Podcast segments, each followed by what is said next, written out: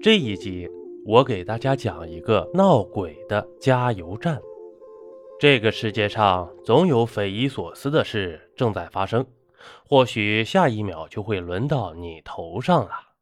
说完这句话呀，表哥把桌子上的红茶一饮而尽，转身呢，头也不回的离开了。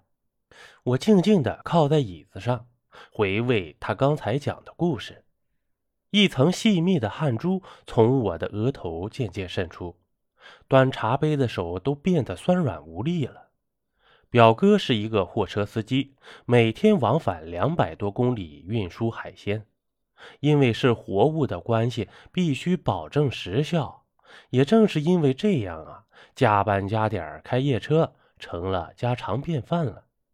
这对一个有着二十年驾龄的老司机来说，的确也算不上什么。可是两个月前，他大病了一场之后，毫无征兆地辞掉了工作，回了老家。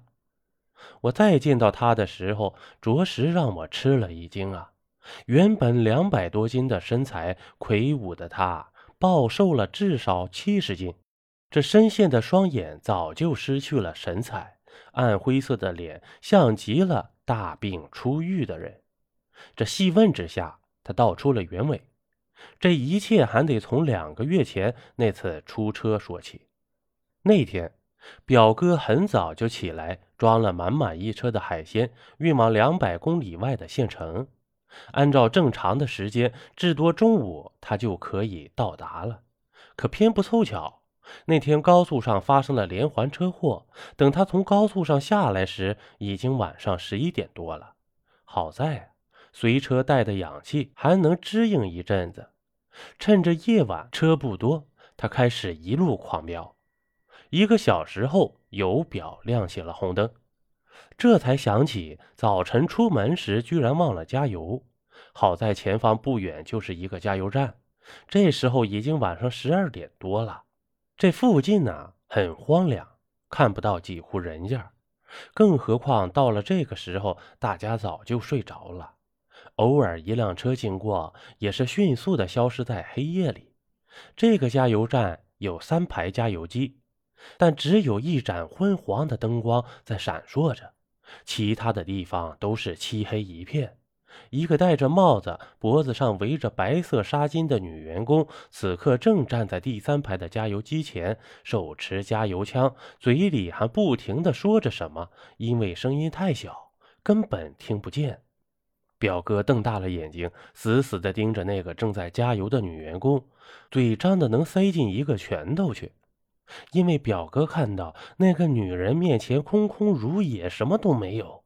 汽油鼓鼓的往地上流淌着，这女人却浑然不觉，依旧在说着什么，似乎很开心的样子。表哥努力的往前凑着，想看个明白。忽然呢，这手不小心就按在了喇叭上，急促的喇叭声划破了死寂的夜晚。表哥自己都被吓了一跳。那个女员工回头看了表哥一眼，喊了一句：“别急。”给他加完就给你加。那一刻呀，表哥的血液都凝固了，就这样木然的看着那个女人继续往地上加油。过了几分钟，那女人缓缓走过来说：“不好意思，啊，那个司机是外地的，不太认识路，我就多说了几句。”说完呢，提起加油枪开始加油。表哥走下车，来到那个女人面前，低声说：“你看那儿。”女人顺着表哥的手看去，呆住了。就在加油机旁边的地上，有一大片脏兮兮的油渍，上面还扔了几张崭新的冥币。那女的当场就懵了，一屁股坐在地上，眼睛瞪得像铜铃一样，说不出话来。表哥把她从地上拽起来，递给她一瓶水。女人一口气喝了个精光，结结巴巴地说。刚刚才明明有一个红色的雪佛兰轿车在那儿加油啊！这边说呀，边疯狂的在自己的包里翻找着，不大会儿，颤颤巍巍的拿出两张面值一百元的钞票。不过那是两张冥币呀！表哥不知道此刻该说什么来安慰他。那女人说：“大哥，你跟我一起进去查查监控好吗？出了这样的事，我得给领导一个交代呀。看着他楚楚可怜的样子，表哥实在不忍心拒绝，就和他一前一后的往屋里走去。走着走着，表哥忽然停下了，他觉得心里像是被什么东西狠狠刺了一下，全身的汗毛都立起来了，豆大的汗珠从脑袋上落了下来。因为就在刚才，经过照明灯下面的时候，他看到那个女人居然没有影子，她的脚也是悬在空中的。电光火石间，表哥回过神来，大喊一声：“去你妈的！”掉头就往回跑，拉开驾驶室，打着火，一脚油门下去，汽车发出一阵巨大的轰鸣声，窜了出去。表哥看了一眼后视镜，好在那个女人还停留在原地。昏暗的灯光看不到她的脸，但是清晰的看到她的头弯成了一个不可思议的角度。天知道那是一张怎样恐怖的脸呢？这车子啊，飞速的行驶着。表哥忐忑的心刚刚有些放松，就看到在不远的前面，一辆红色的雪佛兰车在缓缓的开着。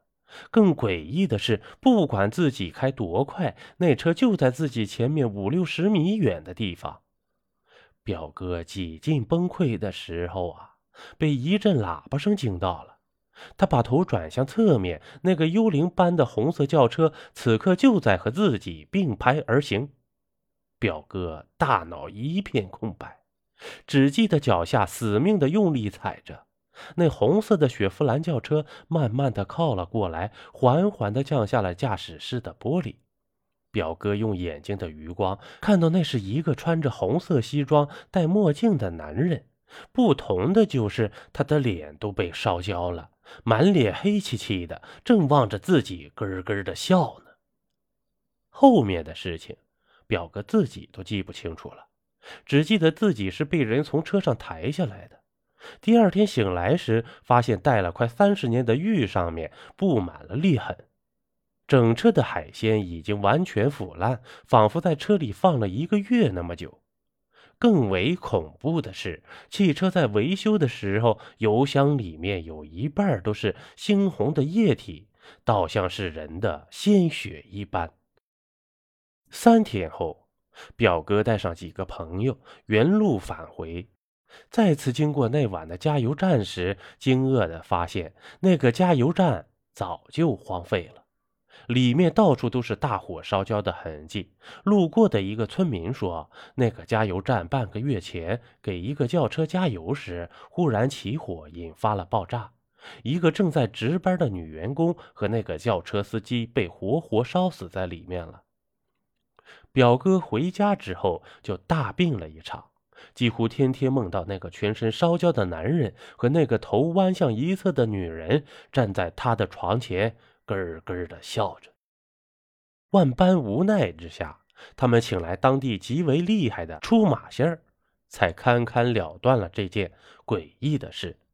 这出马仙儿说呀，那两个人怨气不散，才会滞留人间寻找替死鬼。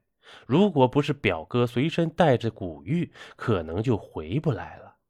饶是这样，表哥还是折腾了半个月才见好转。他和我讲这个故事的时候，我还能看到他几乎全身都在颤抖。虽说生死无定数，但是有哪个愿意活活被吓死呢？